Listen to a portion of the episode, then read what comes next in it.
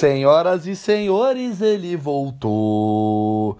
Ele voltou, senhoras e senhores. Ele foi e vo... Gostaram da minha introdução gospel?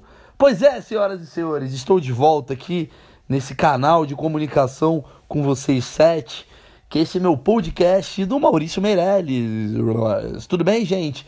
Pois é, eu sumi, eu dei uma sumida e e fiz isso de propósito. Eu acho que isso ia dar uma mexida, né? Eu queria. Eu, eu, sabe, quando você era menor, assim, você nunca pensou assim, tipo, cara, se eu morresse, como é que seria a sensação das. Sabe, você, você, você nunca pensou em você morrer e você sair do seu corpo e ver como é que as pessoas reagiriam com a sua morte? Sabe? Do tipo, será. Quem iria no seu enterro? Quem estaria lá?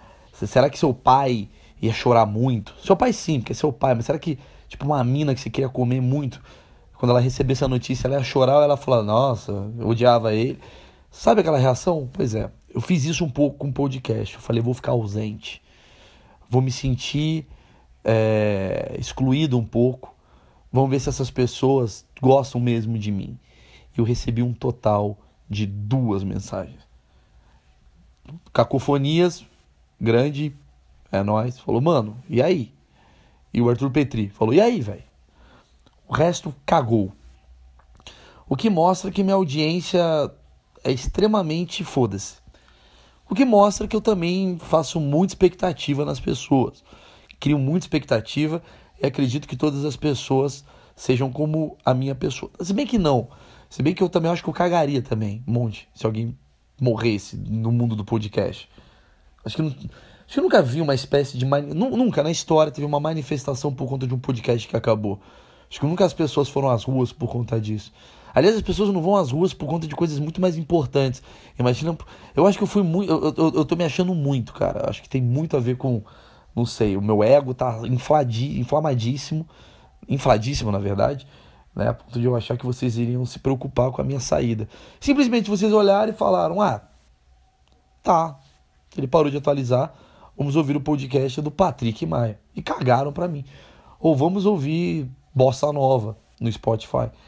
Né? Só duas pessoas se interessaram, mas enfim, mesmo por essas duas pessoas, estou aqui de volta. E meu ego está inflado sim, porque senhoras e senhores, acabei de chegar de uma turnê internacional. E é por isso que eu fiquei ausente nesses últimos períodos. Na verdade, a, prime... a, segunda semana, que eu, eu tô há duas semanas sem gravar o podcast, né? É... A segunda semana foi por motivos de viagem internacional, a primeira semana foi porque simplesmente eu, eu desisto das coisas muito rápido. Falei, ah, foda-se, não quero gravar. Não tava com vontade, não tinha tema, e eu fui babaca e tal. E aí passou um tempo, chegou muito assunto, que é o que eu vou discutir com vocês hoje, que é a minha turnê nos Estados Unidos. Meca do stand-up universal, americano é foda. Meca do stand-up mundial, universal. Lugar onde as pessoas começaram e eu fiz show num dos lugares mais épicos e, e digamos, é, memoráveis da história, né? Que é o Somerville Theater em Boston. Eu fiz uma sessão lá, que é o mesmo lugar onde hospeda a Boston uh, Comedy, sei lá, o festival, é isso, é, Boston Comedy Festival, que é um festival de Boston que reúne os melhores, é o risadaria deles, né? E eu fiz show lá, cara, naquele palco. No palco onde U2, é verdade, U2 e Bruce Springsteen já subiram. O U2 fez um DVD, alguma coisa do tipo, acho que em 2007. Vocês podem ver, no mesmo teatro que eu estive, o U2 esteve. Acho que é a primeira vez que isso aconteceu, porque geralmente eu, eu já dividi palco com. Já, fiz, já subi no palco onde o Ari Toledo fechou, foda. Já subi no palco onde o Titã já tocou, foda. Agora, onde o YouTube tocou, eu acho que eu fui o único brasileiro que já subiu no palco onde o YouTube já. Fui o único brasileiro que subiu no mesmo palco onde o YouTube também, minutos antes, estava. Caralho, o camarim tá zoado. Porra, puta. E aí, será que as pessoas vão entender o que eu tô fazendo? Caralho, a coxia. O YouTube, o Bono Vox estava com a mesma preocupação que eu. Mentira, eu tava com muito mais preocupação, até porque eu não sou o Bono Vox. Eu vou contar toda a minha saga eu com esse projeto que eu estou fazendo aí, que é o Webbullying, né, o show de stand-up e tal, eu fui uh, convocado a fazer uma série de apresentações nos Estados Unidos. não seria minha primeira apresentação internacional, seria a minha quarta, né? Porque eu, caso vocês não conheçam minha carreira, eu fiz show já no Japão, é um projeto que o Luiz França tem, né? Que é muito legal, que toda eu ia falar que todo ano ele leva, cada duas, parece menstruação, cada mês ele leva uma, um comediante para lá e a gente faz show para uma comunidade de brasileiros que tem lá, né? Então tem show uh, em várias cidades, Nagoya, uh, onde mais? Nagoya, Tóquio a gente não fez, é, é nas regiões ali meio que subúrbios ali do Japão, mas é muito legal, muito legal mesmo. Só que você não faz show para mil pessoas, você faz show tipo para 120, aí você faz uma show num Brazilian Day deles lá, então o Luiz vai, ele, ele é tipo host, ele leva eu, mais dois comediantes, todos já fizeram. Fábio Pochá já fez, Fábio Rabin já fez, eu já fiz, Thiago Ventura, Murilo Couto. Todos nós, em algum momento da carreira, a gente já fez esse tipo de, de apresentação. É corrido pra caralho, não ganha dinheiro, mas vale a aventura. Depois de, de uns anos, eu fui depois para os Estados Unidos. Não, Estados Unidos, eu fui para Portugal fazer minha primeira apresentação lá. Foi ano passado. Foi minha primeira turnê internacional com o meu nome, eu fechando um show, eu sendo solo. Foi muito foda. Foi, foi, fiz uma série de quatro apresentações. Eu, eu, ia fazer uma, virou cinco no final, quatro, cinco. Não, quatro em Lisboa e duas em Porto, e uma em Porto. Foi cinco apresentações no total, lotado. E ali o público português me conheceu. Emily está entrando aqui no quarto para participar do podcast de forma remota, certo, Emily? Ainda vou beber meu leite. Vai beber um, um belo Todd antes de dormir. Depois de Portugal, fui novamente para Portugal, mas com outras cidades adjacentes, no caso Dublin, né, que é na Irlanda, que tem um puta público de brasileiros, e consequentemente fui para Londres e Amsterdã. Todos óbvios para brasileiros. Então foi a primeira vez que eu fui para o universo americano. Foi agora que eu fiz as cidades de Boston e Orlando que é considerada praticamente uma Venezuela mundial. Né? Mas Boston é americano demais. E aí me chamaram para fazer o show, cara. Não foi lotado, não foi um show tipo de que eu tô acostumado a fazer e tal, mas foi um show, digamos que tinha umas 300 pessoas na plateia, todas brasileiras, e aí vem o assunto do de hoje. Cara, fazer show internacional é você voltar ao seu início e você reconquistar tudo que você. É, parece que eu tô no palco do Faustão. É isso que é você fazer um show internacional. Parece que é com vocês agora, Maurício Meirelles, se vira nos 30 e tu tem que agradar as pessoas. Por que que acontece? Quando eu fiz em Portugal, o meu público era o português que gostava do webbullying, ou alguém já falou, é webbullying, webbullying, esse cara faz webbullying. Beleza? Beleza. Quando eu fiz no Japão, era os malucos que faz stand-up lá, e, e, é, e, é uns, e a galera que vai é uma galera que conhece comédia stand-up, blá, blá, gosta. Quando eu fui para Amsterdã, Londres e agora Estados Unidos, o público é, são os brasileiros, velho, que estão lá morando há 20, 30 anos. Sabe assim? Não é o público tipo, ah, tipo Dublin. Dublin eu fui estudante, é só estudante. É o cara que vai para lá, o pai acha que tá pagando pro moleque estudar e tá fumando maconha o dia inteiro, andando de skate.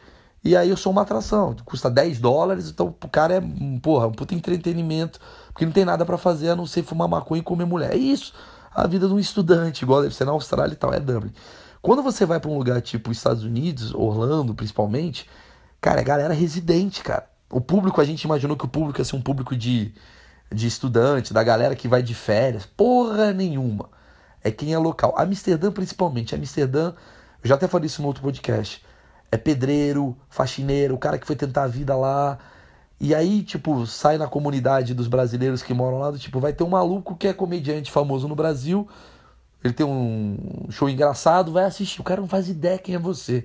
O cara nem sequer procura saber quem é. Ele tá de boa, a vida dele é atrelada, ele tem outros compromissos. Então ele vai lá procurar e fala: que porra é que tá acontecendo aqui? Vamos ver. Meus amigos brasileiros foram lá ver, um ou outro conhece, gosta, vou ver essa merda. Então você tem a plateia, você não tá com a plateia vendida, comprada, do tipo, eu subi no palco e falar, olá turma, a galera ri de mim. Não, a galera tá tipo, vamos ver quem é esse maluco.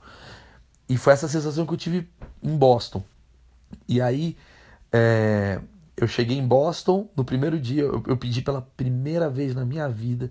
Eu acho que isso tem a ver com a gravidez da minha mulher, tem a ver com o meu mini conforto de, tipo, chegar um dia antes na cidade. Porque geralmente, o que que acontece? Quem não conhece esse mercado de comédia, geralmente a gente vai para a cidade no mesma noite que vai se apresentar para não ter gastos extras, né? Que é você vai, você tem o mesmo uh, hotel, você já tem a sua diária, quer dizer, você tem o, sua alimentação. Se você vai um dia antes, ou você arca com os gastos e não vale a pena, ou o produtor arca com os gastos e não vale a pena também.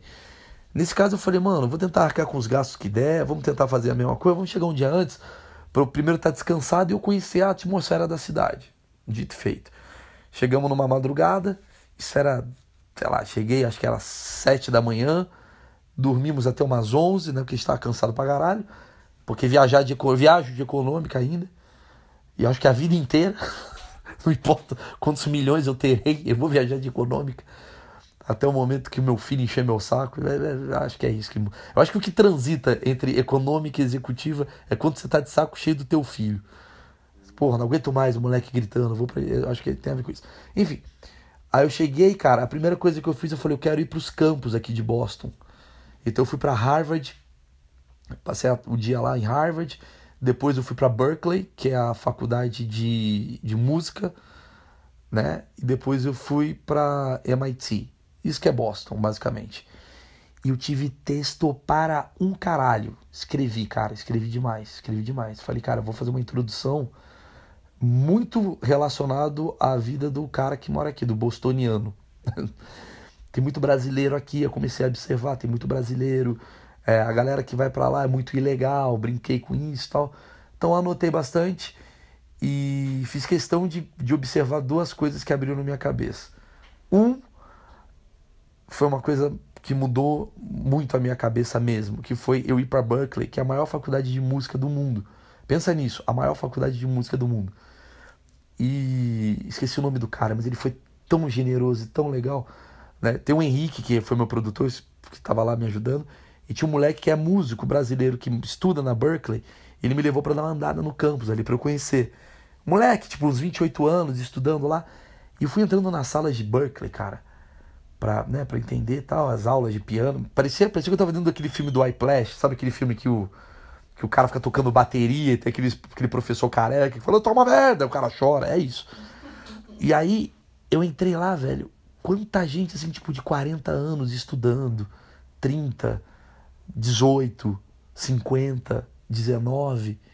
E aquilo fez uma mexida na minha cabeça que na hora que eu desliguei Uh, desliguei na hora que eu saí da Berkeley, né, que eu desliguei a minha, o meu, meu radar para isso. Eu peguei meu celular, eu mandei uma mensagem pro Marco Gonçalves, que é um grande improvisador aqui do Brasil. Falei, Marco, meu filho nasce no dia 10 de dezembro por aí. Quais são os cursos de improvisação que você tem aí para eu fazer? Aí eu já mandei outra mensagem para outro amigo meu, falei, quero cursos de roteiro. E eu cheguei à conclusão, cara, que comédia é igual música, velho. Você tem que se reinventar o tempo todo. Você precisa saborear outras coisas. Você não pode parar de estudar. Às vezes eu vejo muito comediante que, sei lá, acha que já sabe tudo. Assim, ah, já sei tudo. Já faço a galera rir, já tô foda. É, tem muita arrogância nesse mundo da comédia, porque como a gente lida com carisma demais, a gente acha que a gente é eterno. Vão sempre rir da gente, eu sou muito engraçado. Tanto que eu vi esses dias o Dedé Santana tava fazendo um, um, um vídeo falando de. Nossa, quando eu comecei eu era o cara mais engraçado que tem. E hoje a galera olha pro Dedé e fala, pô, não tem graça nenhuma esse tio. Por quê? Porque é tempo, né? O tempo muda, as pessoas mudam, envelhece, engorda, é, ou, ou você fica antigo, o seu tema fica velho, o seu tema fica atual. Então, se eu vejo um velho de 50 anos estudando. Música é uma coisa que é tipo, se parar pra pensar, eterna. E o cara tá estudando outras habilidades e tinha um velho ali que estava estudando músicas latinas. Ele nunca tinha estudado músicas latinas. Eu bati um papo com ele rapidinho. O cara estudando música latina, velho. Cara tem, sei lá, 60 anos de idade. Ele falou: Não, vou aprender outra coisa. E às vezes dali ele cria um CD latino porque ele está empolgado com isso. Então, não falta possibilidade de estudo. Então, quem estiver me ouvindo e for um comediante, não seja arrogante a ponto de pensar: quem é esse cara, desse roteirista da rede TV dando curso. Pô, às vezes o curso dele deve ser muito bom, ele não pode ser um bom comediante, mas ele pode ser um puta professor ou ele pode ter um puta material que vai abrir tua cabeça. Não necessariamente, é, é igual a Berkeley que eu tava lá. Porra, o cara que é professor, com certeza ele não é tão bom músico quanto o guitarrista do Dream Theater, que estudou lá inclusive. Mas ele foi um cara que talvez deu a base para esse cara ser, entendeu? Às vezes tem um. Tem um belo. Obviamente, tem muito charlatão, mas deve ter um, um belo de um, um, um professor de improvisação na tua cidade. Vai lá atrás, cara. Às vezes o cara pode te dar uma base que você pode aprender bastante coisa. Então faz um curso de teatro rápido. Nunca é tarde, cara. Nunca é tarde. Eu, por exemplo, eu que tô com 10 anos de carreira, tô numa fase que eu considero até uma considera uma fase auge e tal. Eu falei, porra, que cabaço que eu sou, tem que estudar mais. Fiquei dois anos sem estudar, eu estudei, sempre estudei muita comédia, muita, muita. Eu estudava, lia, via as coisas que estavam acontecendo no mercado internacional, aí aprendi a fazer né, trechos e tal. E, e não é porque o Léo Lins é meu colega que eu não vou ler o texto dele, o livro dele sobre como fazer comédia, porque às vezes ele pode ter uma. Ah, mas eu, eu sou igual o Léo Lins. Não, não sou não, cara. É na questão de, do, do, de teoria, ele sabe muito mais do que eu, então eu preciso aprender. E, e, e fica para vocês a dica: o Slash é um puta guitarrista, cara. Sempre achei o Slash puta guitarrista. Sou fã dele. E aí eu descobri que ele tá aprendendo guitarra com o vocalista da banda dele, né? Não a Guns N' Roses, no caso. Mas ele tinha uma banda, né? Que era o Slash solo e o Miles Kennedy, que é o vocalista dele. É um puta guitarrista e ele está aprendendo guitarra, porque você pode aprender outras coisas. Então aprendam. A Berkeley abriu minha cabeça muito a isso. E a segunda coisa que aconteceu ali no momento foi que eu me forcei a eu preciso sentar e foda-se o tempo que eu estou perdendo aqui, que eu poderia estar vendo a praça, eu poderia estar desencanando, mas eu estou a trabalho, eu preciso sentar escrever bons 10 minutos introdutórios para as pessoas se conectarem comigo, que é outro passo da comédia, conexão. Quem são essas pessoas que estão lá? Por que, que elas estão lá? Então o que, que eu fiz? Eu fui andar no mercado, encontrei brasileiros, conversei com eles. Por que, que você está aqui? e descobri que a maioria dos brasileiros que lá estavam era uma galera que estava lá 30 anos, 20 anos, o cara que desencanou uh, nos anos 90 e tal, muita gente de governador Valadares, muita gente que, que quando a crise apertou nos anos 90 resolveu sair fora. E eu resolvi fazer um texto sobre isso. E foi uma introdução épica, cara. Eu até gravei. Não sei se eu vou disponibilizar, porque eu não sei se as piadas são uh, universais. Mas eu sei que eu. Basicamente, eu entrei Vou tentar fazer mais ou menos o set que eu fiz. Obviamente aqui não tem o mesmo contexto, mas eu acho que eu fiz uma piada que foi, obviamente, entrar e fazer uma piada sobre boa noite a todos. Nossa, nunca vi tanto brasileiro reunido, então participação especial da Polícia da Imigração. A galera já riu. Eu fiz essa piada, não ela, ela não é tão boa, mas eu fiz ela propositalmente para ver, será que eles aceitam piadas com ilegalidade? Será que eles aceitam piada e riram muito? Então eu falei, puta, aqui eles aceitam, porque eu lembro que a Marcela Tavares que é uma youtuber, foi fazer. É, ela é facebooker, sei lá como é que fala esse termo. Ela foi fazer uma apresentação no, no show do Skank, na abertura no, no Brazilian Day, e ela foi vaiada. E fui tentar entender porque ela foi vaiada. E pelo que eu entendi, foi porque ela meio que sacaneou os brasileiros que lá estavam. Eu não sei se faltou a conexão. Você tem que ter a conexão. Você pode sacanear quem você. É aquela coisa, velho. Eu posso passar a mão na bunda da, da minha mulher porque eu sou conectado a ela nesse termo. Mas eu não posso passar a mão na bunda da minha mulher se eu não conhecesse a minha mulher, entendeu? Você tem que ter uma conexão. Eu posso chamar você de viado uma vez que você é meu amigo e a gente já deu risada junto. É conexão. Não posso falar que você é um viado se eu não, no trânsito, no nada. Falar, é viado, você vai falar, porra, é essa? É o mesmo xingamento, a mesma forma de falar, mas a conexão é outra. Então, às vezes a gente perde essa empatia com o público. Então, eu fui tentar entender a empatia. Entrei com isso, a galera deu risada. E eu me lembro que eu fiz algum texto sobre é muito foda você ser ilegal né, nos Estados Unidos. Porque você não pode fazer nenhum merda, você não pode fazer nenhuma merda. Nenhuma merda, porque as leis lá são rígidas. É muito difícil você não fazer merda, porque você é brasileiro. Então é nato nosso, a gente tem que fazer merda. Aí eu comparo, tipo, você ser ilegal nos Estados Unidos é como se você estivesse no GTA, só que parando no semáforo. Você não tem a alegria, a diversão. Eu fui por esse caminho. Esse caminho entrou muito. Porque eu falei da realidade deles, do tipo, puta que pariu, eu queria tanto furar aquela fila, mas puta, velho, isso é uma merda ter que voltar agora para Cuiabá, prefiro ser honesto. E as pessoas foram se conectando com isso de uma maneira que eu fui botando texto, fui botando texto. Aí eu comecei a falar da vida de Boston, como é que é. Falei que os caras mais inteligentes não são os caras que estudam no MIT, mas sim a galera de Governador Valadares. Eu fui pegando assim umas coisinhas. Por quê? Lembra? Estou fazendo pro Faustão. As pessoas ainda não me conhecem. Não posso chegar do nada e falar, tudo bem, galera? Aborto. Puta, adoraria. Adoro esses comediantes que fazem especial no Netflix, no Comedy Central, começa com Ladies and gentlemen, Mr. Bill Burr. Aí ele fala aborto. Aí todo mundo ri pra caralho. Cara, eu não posso ali naquele momento. Se é o meu show no Comedians, sim.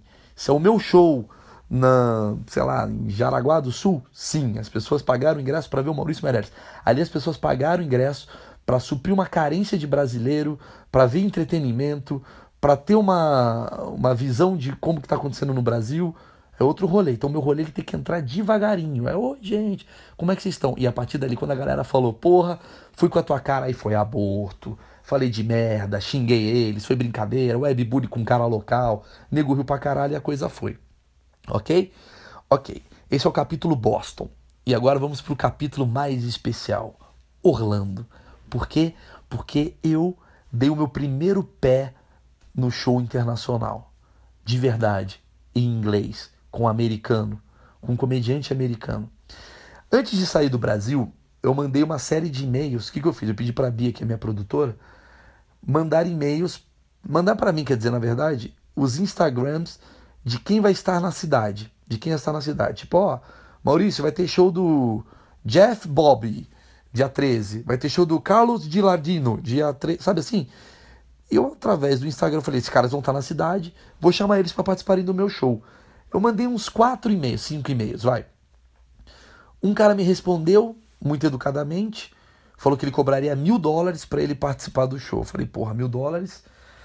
Não, não dá. Não é isso, não dá. Aí outro cara foi meio babaca, tipo, meio que falou quem sou eu, pá, meio cagou pra mim, arrogantão. Outro cara me respondeu e teve um haitiano, que é o Jersey, que me respondeu com muito entusiasmo. Lembrando só uma coisa: em Boston, ninguém me respondeu. Até porque Boston é conhecido como uma cidade meio arrogante, assim. Fiquei muito feliz em estar lá também, porque ali é o berço da comédia, de certa forma, né? O, alguns comediantes que eu admiro muito, como Bill Burr, por exemplo, é nascido em Boston. É, tem outro comediante também que é. Puta que pariu. Quem que é outro comediante? Outro comediante que era de lá, cara, que era muito foda. Esqueci o nome do filho da puta.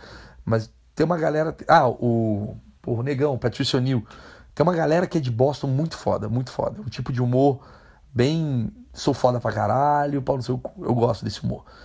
Bill pronto. Orlando já é uma turma mais. A galera que trampa na Disney, saca? O cara, o cara tipo. É engraçadão, é guia na Disney, à noite ele faz show de stand-up, então é um cara mais amistoso. Uma colonização é, venezuelana, é, brasileira, mexicana. Então é uma galera mais é nós, porto-riquenho pra caralho. Então, tipo, falei, aqui vai ter mais capacidade de eu conseguir alguma coisa. Dito e feito. Jersey, aliás, o, Instagram dele já me mostrou que ele era um cara muito divertido. É Jersey The Haitian Sensation. Jersey, a sensação haitiana. É o Instagram do cara. Cara, eu mandei uma mensagem para ele falando: pô, tudo bem, meu nome é Maurício Meirelles, eu tenho sou um cara conhecido aqui no Brasil, eu tenho mais de não sei quantos milhões, tem que dar aquela coisa americanizada, né? Pra se vender. Mais não sei quantos milhões de seguidores na, nas minhas redes sociais, blá blá blá blá blá blá. E eu queria fazer um show contigo, eu faço um negócio chamado Webbully e dar uma assistida. Ele mandou para mim na hora, você falou, velho, eu quero fazer. Adorei, adorei teu projeto. Eu falei, será? Eu falei, me dá seu WhatsApp. Lá nos Estados Unidos a galera não, usa, não tem costume de usar o WhatsApp, mas ele me, me deu o WhatsApp. Eu fiz um WhatsApp. Caralho, eu dei meu WhatsApp pra ele, ele fez um WhatsApp pra ele. Tô meio lento aqui porque eu tô com sono da porra, mas vamos lá. Aí ele me mandou pelo WhatsApp, pô, que horas que é pra chegar? Tá muito interessado, né? Aí eu pensando, falei, caralho, velho. Porra, é essa? Será que esse maluco é doido? Sei lá, às vezes esse cara é um merda, cuzão, não sei quem é, vai me matar, sei lá. Fiquei desconfiado, brasileiro. Toda hora o cara me mandando mensagem. Beleza. Aí eu fiz o show lá em Boston. No dia seguinte eu tive um dia de folga também em. Não, não, cheguei direto em Orlando. E na hora que eu cheguei em Orlando, a Cami, que é minha produtora em Orlando agora, falou para mim: Mal, esquece de chamar esse cara. Porque todo o público é brasileiro, mas brasileiro que mora aqui em Orlando não fala inglês. O brasileiro que mora em Orlando, ele fala espanhol quando muito. A galera que fala português mesmo, a galera se vira aqui nos 30. Tanto que eu cheguei, já fui direto num, num, num restaurante chamado Gilsons, que é um restaurante de brasileiro. Sabe, tipo assim, é uma comunidade brasileira, velho. É tipo, é um bairrão, assim. Todo mundo E meu nome tava muito bem falado ali entre os brasileiros do tipo, vamos ver esse maluco, esse cara é um brasileiro, brasileiro, brasileiro, brasileiro. Então eu vi muito aquela galera, tipo, que saiu do Brasil para tentar a vida lá fora, vai ver o brasileiro que chegou. Eu não sou Tiro Lipa, não sou Whindersson, a galera não me conhecia, mas vai assistir. Aí eu mandei uma mensagem pro Jersey falando, Jersey, não vai rolar não, irmão, porque, puto, o público é brasileiro pra caralho, a galera não vai entender muito teu sotaque. Foi mal, cara, desculpa. Aí ele mandou uma mensagem, eu quero ir mesmo assim, porque eu quero te assistir. Falei, cara, você não vai entender nada. Ele falou, velho, eu quero ir. Eu falei, maluco, que da hora esse cara. O cara tá americano, né? Embora ele seja haitiano, ele nasceu em New Jersey.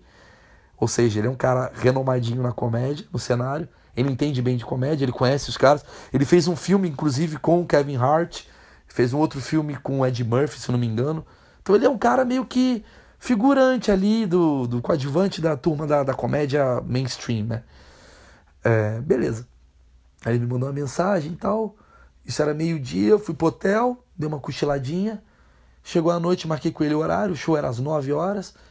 Às 8 eu chego, né, pra arrumar né, minha produçãozinha ali e tal. Tô no camarim e ele mandou uma mensagem para mim: Oi, sou o Jersey, já cheguei.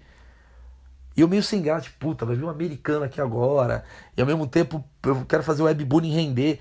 Existe a possibilidade de ser a Xuxa no webbullying, existe a possibilidade de ser é, até o Kaká, o Kaká mandou uma mensagem para mim, inclusive, falando que não ia poder e tal. Eu falei, puta, né? Será que o americano vai atrapalhar? Porque eu vou querer fazer pro americano para agradar o americano ao mesmo tempo, e ao mesmo tempo ninguém vai entender. Aí o americano chegou, maluco, que cara engraçado, velho. Ele é um, ele é um negão, assim, com os dread, com uma namorada meio japonesa. Aí ele levou um outro comediante stand-up chamado Kermit, que é um cara muito conhecido ali também na região de Orlando. Amigo do Pablo Francisco, que também é de Orlando, né? O Pablo Francisco, quem não conhece, é um dos grandes nomes aí da comédia dos anos 2000, diria assim. Meio que a galera se conhece, ele entrou no meu camarim com uma energia do caralho, ele falou, velho, puta, tô doido para fazer, cara, não rola de fazer. Eu falei, cara, não vai dar. Ele falou, pô, vamos tentar.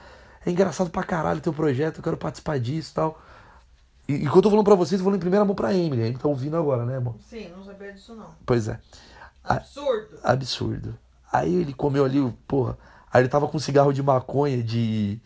ele é doidão, assim, aquelas canetas de maconha. Ele falou, porra, você quer fumar? Eu falei, não, não, tô de boa. Ele, pô, vamos fazer, sei o que, sei o que lá. Eu falei, velho, tudo bem eu fazer com você? Ele, lógico, porque na cabeça dele, ele ia fazer junto comigo. Ele falou, lógico, faz o que você quiser, zoa todo mundo. Eu falei, mano, será? Aí eu botei na minha cabeça, vou fazer o seguinte, vou fazer o stand-up, 45 minutos, vou pedir pra plateia me apoiar com ele. Vou tentar 10 minutos. Se ficar legal, eu estendo. Se ficar uma merda, obrigado, valeu galera, vou chamar outro cara, tal. Beleza.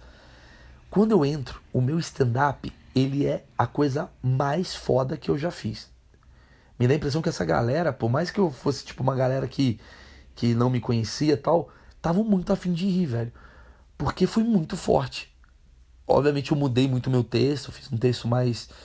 É, mais popular, digamos assim, uns textos mais antigos meus, assim, fiz uma mesclagem e tal.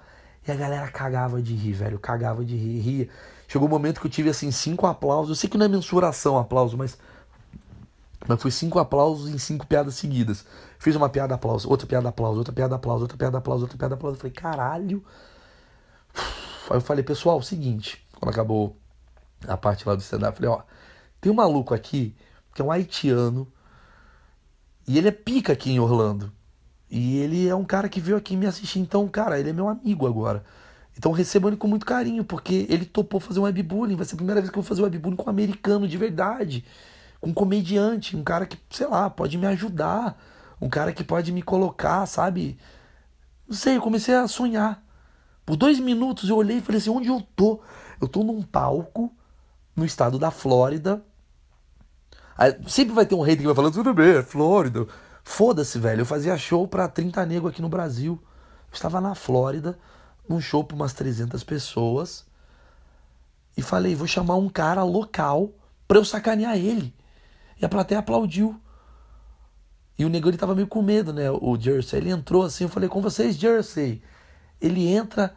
A primeira piada dele foi muito boa. Ele entra e falou assim: Eu sei que já deve ter me conhecido, já deve ter assistido o Cops. Cops é tipo da Atena deles, né? Aí a galera riu tal. Falei, mano, bateu um negócio em mim que eu falei, caralho, eu e esse cara a gente se conhece há anos. Porque a comédia tá sendo maior do que tudo. A comédia, sabe, o entretenimento de humor está além da barreira. É um, olha isso, é um haitiano, parece piada até, português. Era um haitiano, um brasileiro, falando inglês num show para brasileiro, sabe assim? Aí ele entrou no palco. Obviamente a plateia do meu lado adorou ele e tal. Fiz uma mini entrevista com ele, a galera riu pra caralho, que o meu inglês é muito ruim, ao mesmo tempo ele é bom. Eu sei falar, mas o meu sotaque é ruim. E ele ria, e eu sacaneava ele pra caralho. Aí ele entrou no Facebook dele, e aí o bicho foi, cara. Eu tava num dia inspirado, ele parece o negão da piroca, eu peguei a piroca, aí fiz essas merda que eu faço. E aí o Kermit tava na plateia. Ouvi isso, ele. O tal do Kermit, que é amigo dele, tava na plateia. E aí eu pedi para ele, do Facebook dele, ele tava com o Facebook logado, mandar para mim montagens do cara. Ele começou a fazer montagem, o cara é muito rápido de montagem, fez montagem ali, e aí o show começou a ficar dinâmico, velho. Quando eu vi, tinha passado 40 minutos de webbullying. E aí eu postei, a galera aplaudiu em pé, assim, tipo, foi foda, épico. Eu olhei no olho desse maluco, ele tava com o olho do tipo, velho, vamos fazer isso pra vida. Aí eu saí, fui fazer foto, e o Jersey lá me esperando. Entrei no camarim, tava ele, o Kermit, né? E a namorada do, do Jersey falando: Velho, que incrível isso! Esse webbullying é muito do caralho, é muito engraçado, é um humor muito espontâneo, porque a gente sacaneou pra caralho uma menina, e a gente criou essas merda que eu faço, né? Que tem gente que não acha graça, mas tem gente que entende a sacanagem da coisa. E, e sabe qual é a graça? Volto a falar. É não ter regra, é só ser bobo, é ser infantil, é a gente voltar a ter essência de criança, velho. Que falta isso. A gente tá tão chato que tudo é problema. Quando a gente fala, puta, peguei um trote, e é uma porrada de gente séria entrando num trote, é um negão de 1,90m brincando. É muito engraçado. E aí, ele ficou muito apaixonado, cara, pelo projeto. Aí ele falou pra mim: vem pra cá, velho, vamos fazer show junto. Eu falei: caralho, será? Vamos fazer e tal. Vem me assistir domingo. Isso daí era sexta. Aí ele domingo ia fazer show no Improve. Aí sábado eu fui pra Disney, obviamente, curti, vocês devem ter visto no Instagram. Lá, fui lá no SeaWorld, Montanha Russa, caralho. Chegou no domingo, eu acordei com uma mensagem dele. Você vem me ver, né? Eu falei, vou, vou sim, vou sim. Aí eu fui no Improve. E aí agora vamos bater um papo com vocês sobre o que é a comédia americana de verdade. Porque sempre a gente, principalmente nós comediantes, a gente sempre ficou de um lado da comédia que é o do lado do público. Dessa vez eu fiquei do lado dos comediantes. Tanto que eu fiquei sentado com os comediantes. Ele me abriu a vida, assim, sabe assim? Ele me abriu, tipo, você é meu irmão agora. Você foi muito generoso comigo. Eu, o mínimo que eu posso ser generoso com você. Obviamente não paguei, entrei no, no, no comedy. Eu, eu e a Cami. Sentamos ali com os comediantes. Era uma noite de domingo que era um, tipo um Nathan, cara. Parecia um Nathan aqui do Brasil. Que eram 12 comediantes apresentando em 6 minutos cada. 12 comediantes apresentando 6 minutos cada, mas os seus filés, para fazer uma noite bem legal. A casa não estava cheia, tinha menos do que no meu show, inclusive. Devia ter umas 150 pessoas numa casa que cabia umas 350. Quem já foi no Comedian sabe, é muito parecido, assim, tipo, é uma entrada, você entra, aquele. aquele vou falar como é que é. Você entra assim, né, por uma portinha. E é bem aquela coisa, bem um bar sofisticado, sabe? Com as cadeiras, umas poltronas emborrachadas, né? e várias sessões, assim. Tem uma sessão atrás, uma sessão no meio, uma sessão na frente. Não tem camarim. O camarim é, a sessão atrás, onde está todo mundo ali atrás. Meio que um assiste o outro, é meio que obrigatório você assistir o outro. Tem um palquinho muito pequeno com os tijolinhos. E aí vem o MC na noite, ele apresenta. E esse Jersey era o headliner, né? Ele era o cara que fechava. Tá, aí eu falei, caralho, esse cara é respeitado aqui. Ele é um cara conhecido aqui, ele não é um cara que é um open mic, ele é um cara. Tanto que ele foi apresentado por um dos caras principais da noite como, pô, o melhor comediante de, da Flórida. E realmente o número dele é muito bom, cara. Ele fez um número de seis minutos e foi muito engraçado. Ele falou sobre. Ele fez uma coisa de rico, assim, sobre negro e branco. Uma coisa tipo. É, é, é um texto já conhecido, mas a forma como ele fez foi muito engraçada. Eu gostei muito. E o que eu adorei dessa análise que eu fiz foi os comediantes americanos eles estão muito on fire. Ou seja, eles estão muito querendo chocar. Eles adoram as piadas do uou, eles adoram essas piadas. Eles adoram essas piadas de entrar no palco e falar do atentado e a galera fica, nossa, ser escroto, sabe? Menos graça e mais escroto. É um caminho que eu gosto. Foi muito engraçado, cara, até por conta disso. E. Um caminho que no Brasil é foda. O Léo faz esse caminho. Mas é difícil, tem que aguentar uma barra. É, porque o Brasil é muito católico, né? Essa porra toda, né? De. Ai... Por exemplo, eu botei um texto, vocês terem uma noção, eu botei um texto que eu gosto muito, que eu falo do. Sim. Na internet. Entra na minha fanpage, você vai ver o texto. Tá aí, tá pré-fixado, ele é o principal texto. É um texto que eu fiz de religião. Dá uma assistida. Não tem nada para você se ofender se você é católico. Mas já teve muita gente falando que é absurdo, que Deus te deu um câncer, essas merdas. Então, é, é mais delicado. Mas eu vi muito comediante assim subindo no palco e falando de pedofilia, falando de, de assuntos. E sabe uma coisa que eu percebi do comediante americano? Nenhum deles tem 20 anos, 30 anos, é tudo uns caras de 40. Uhum. Parece que é uns caras desempregados na merda, assim, sabe? Não, é não, não, não é glamour. No Brasil é glamour. O comediante brasileiro é com vocês. Afonso Padilha, galera. As meninas chorando, querendo dar pro cara. Lá nos Estados Unidos é meio tipo. É um bosta que, sabe, mora num trailer, sobe no palco e arrebenta. É muito isso. E fica fumando maconha o dia inteiro. Muito maconheiro. Muito maconheiro, muito fracassado tema. Muito tema de eu sou tão pobre que. Eu me fudi tanto. Eu tô devendo. Porra, o governo quer tirar minha casa. Muito disso, assim. Eu vi muito esse tema. Aí eu fiquei ali sentado conversando com o Jersey enquanto tava rolando as piadas e, e tem uma coisa, quando a piada é boa, cara, os comediantes eles aplaudem, tipo, pra galera entrar junto. Tem muito aquele wow, come on! Muitos caras interagindo quando a piada é muito foda. No Brasil é mais contido, mas foi uma experiência legal, assim, gostei. Aí acabou a noite. Não, eu não me apresentei, só vocês sabem. Eu botei no Instagram de sacanagem para ver o que a galera ia falar. Não me apresentei pelo Jersey sim, me apresentaria, mas eu acho que eu tenho que ir para lá mais seguro. Então o que, que vai acontecer é, acho que em março provavelmente eu deva voltar para os Estados Unidos com uma apresentação eu e esse cara, velho. Fazer alguma coisa ali local. O resultado do que aconteceu, vocês provavelmente vão ver na terça-feira que vem, que eu quero botar esse trecho desse show do Webbullying com ele, eu fazendo inglês com ele e tal, e vocês vão dar uma mensurada, e vocês podem até comentar comigo o que vocês acharam e me ajudar a divulgar.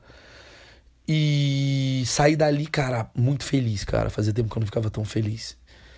Não sei porquê, cara, mas me dá a impressão que ser um vagabundo com 50 anos de idade, quatro filhos, e o governo tá tirando sua casa, tem um desafio de comédia maior do que eu estar no auge, morando bem no Brasil, sabe assim? Tem uma coisa de que os Estados Unidos é uma coisa do tipo, porra, velho, agora eu tô no santo grau da comédia. E quando vem um cara que teoricamente tem uma noção.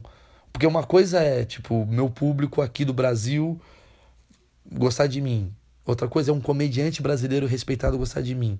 Outra coisa é um comediante americano respeitado gostar de mim. Não desdenhando o resto, mas sabe, tipo, fala, caralho, é outra língua, velho. O cara me conheceu. Cara assistiu meus vídeos, gostou. E aí eu fiquei muito empolgado, cara eu me sinto muito como um open mic, assim, sabe? Tipo, nos Estados Unidos, querendo começar, querendo fazer um show diferente. E isso mexeu muito com o meu ego, muito com o meu. Pela primeira vez eu me senti capaz, saca?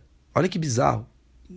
Depois de 10 anos de carreira, depois de 10 anos de carreira, de lotar show, de fazer dinheiro e o caralho, eu me senti capaz, velho. Eu falei, porra, peraí, não sou tão merda assim. Tem uns caras que dos Estados Unidos deram risada comigo. Fora que depois, quando acabou o show, eu fui jantar com os caras, ficamos trocando ideias, os caras riam pra caralho das merdas que eu falava. Eu falei, puta merda. Não é tão difícil, basta eu querer acreditar. Então é mais um, um trecho do capítulo de puta, velho, acredite em você. Eu sei que é piegas. Então eu vou fazer nesse final de podcast todo um resumo do que deve ser, do que foi esse podcast, que é basicamente não deixe de estudar. Não pare de estudar. Não deixe de beber outros sabores. Vai atrás daquilo que você acredita. Porque vai rolar, velho. Se eu não mandasse o um e-mail pro cara, eu não estaria com esse cara. Se eu não tivesse indo para os Estados Unidos, eu não estaria falando com esse cara. Entendeu? Se eu não insistir, se eu não, for, se eu não, se eu não chegar agora e botar minha bunda no Brasil e ligar pro meu professor de inglês e falar, Daniel, vem aqui toda terça, aí é que realmente eu não quero que role. Porque se eu quiser que role, toda terça-feira eu vou fazer inglês, igual o Berkeley que eu vi lá. Tem que estudar pra caralho. E eu vou ligar pra um cara do roteiro e vou aprender a fazer roteiro. E eu volto a falar, você não precisa ser o melhor na sua área, mas você tem que fazer por merecer, senão não vai dar certo. Não adianta você achar que isso é engraçado, escrever três horas de. Três horas não, três minutos de texto, subir no palco, as pessoas não rirem e você culpar a plateia. Falar, ah, a plateia daqui é uma merda. Não, velho, você tem que melhorar. Você tem que entender a plateia, você tem que entender você, o que, que é bom, o que, que é ruim. É muito fácil você ir mal na sua apresentação de stand-up e culpar a plateia. É muito fácil. É muito fácil. É o jeito mais fácil de você não aprender. É o jeito mais fácil de você não se estimular. Ah, a plateia não tá boa. Eu sou muito além de que 250 pessoas. Essas 250 pessoas não sabem o que é comédia. Eu sei. Não, pelo contrário. São 250 pessoas que vão consumir o que você vai falar. Talvez elas não sejam o seu critério, mas você cria o seu critério, você entende o seu critério, você vai aprimorando o seu critério. Até porque você também não é tão foda no seu critério. É basicamente isso. Então é isso, gente. Essa foi. Obviamente, preciso terminar, né? Acabou, depois fui jantar com os caras, e peguei um avião e voltei. Não preciso falar, peguei um avião e voltei. Vocês entenderam já, tanto que eu tô aqui. Mas eu tô virado, porque eu peguei esse avião por volta da, das 11 da noite, meia-noite, sei lá. E. Fui direto, cara. Aí acordei, já fui fazer coisa. A Emily tá grávida, fui levar no ultrassom, aí o Uber tá cagando, essas merda todas. E eu não tive tempo para me dedicar a mim mesmo. E obviamente peguei aqui esse podcast para dar uma uma justificada porque a minha ausência. Não foi tão longo esse, mas chegamos aos 42 minutos nesse exato momento, porque eu acho que é um tempo honesto para quem está voltando. Vou tentar fazer mais nessa semana. Quinta-feira agora, tô indo para Goiânia e sábado em BH fazer um show, porra, voltar a fazer show para mil pessoas. Fazia tempo que eu não fazia, desde o Vivo Rio. Vou lá fazer de novo, adoro fazer Porra, gente. Vivo Rio não faz nem um mês. Puta exagero. Eu tô mal acostumado. É, aham, tô vendo. Tomara que vá gente. Tô achando que eu tô acabando, velho. Ah, Jesus. Bizarro, né? Orlando é muito que você tá acabando, porque Orlando é, é muito terra de, de quem desistiu do Brasil e tem uma casa e faz hidro. Essa é a galera que tá lá. Então, exatamente, talvez eu queira. Mas eu acho que antes disso eu quero me fuder um pouco pela América e viver de comédia americana. Será que talvez será esse meu 2018? Obviamente, julho pra frente, porque pra antes vai ter Gabriel. Gente, desculpa as faltas de conexões aqui que eu falei, eu estou bem sonado. Gosto pra caralho do projeto podcast, não vou desistir deles não. Porra, Vinícius, tô de volta. Petri, tô de volta. Turma louca, tô de volta. Galera do ônibus, tô de volta. Um beijo, tchau, valeu.